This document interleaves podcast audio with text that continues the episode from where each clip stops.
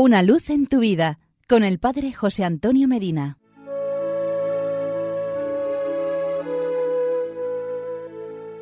Queridos amigos y hermanos, ¿qué nos dice el Magisterio de la Iglesia acerca de la devoción al Sagrado Corazón de Jesús?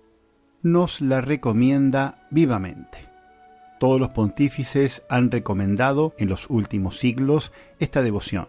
Lo han hecho con tanto énfasis y apremio que resulta ser una exigencia del alto magisterio católico.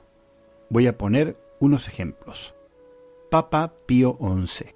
La espiritualidad del corazón de Jesús encierra la síntesis de todo el cristianismo y es la mejor norma de vida. Papa Pío XII.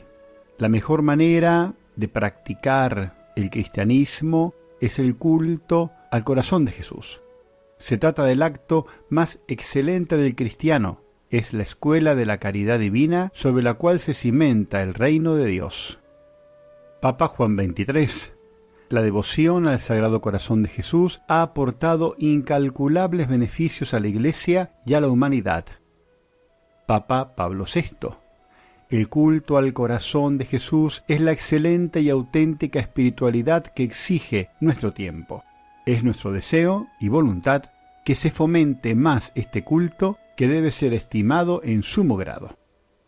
Papa Juan Pablo II. Yo deseo exhortar a todos a que promuevan con mayor celo esta devoción que corresponde más que nunca a las esperanzas de nuestro tiempo, es decir, junto al corazón de Cristo, el corazón del hombre aprende a conocer el sentido de su vida y de su destino.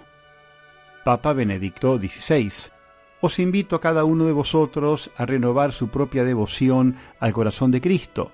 Uno de los caminos para revitalizar esta devoción es valorar y practicar también la tradicional oración de ofrecimiento del día y teniendo presente las intenciones que propone la Iglesia.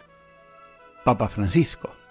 La piedad popular valora mucho los símbolos, y el corazón de Jesús es el símbolo por excelencia de la misericordia de Dios pero no es un símbolo imaginario, es un símbolo real que representa el centro, la fuente de la que brotó la salvación para toda la humanidad.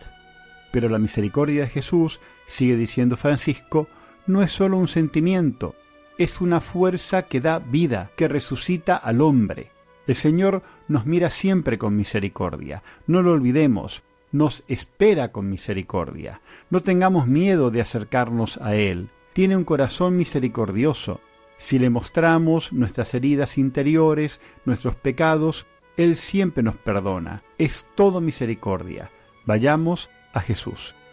En fin, muchas serían las citas del Supremo Magisterio recomendando como muy urgente esta devoción. Como ven, la recomendación es apremiante y la enseñanza pontificia es repetida y clarísima que a la luz de estas enseñanzas se desarrolle en todos nosotros una devoción filial y una obediencia sincera hacia el sacratísimo corazón de Jesús.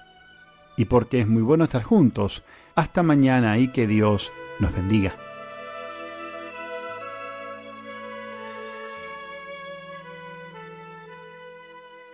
Una luz en tu vida con el Padre José Antonio Medina.